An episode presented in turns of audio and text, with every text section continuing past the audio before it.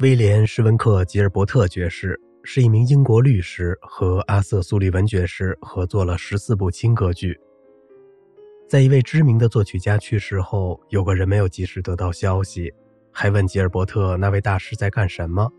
他现在什么也没干，吉尔伯特回答：“想必他在作曲吧。”这个人继续问：“恰恰相反。”吉尔伯特说：“他正在离开作曲，腐烂 He is decomposing。”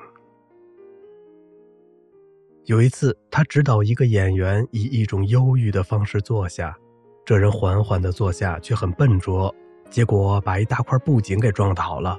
吉尔伯特愤怒地说：“我说了忧郁的，pensively，不是奢侈的，expensively。”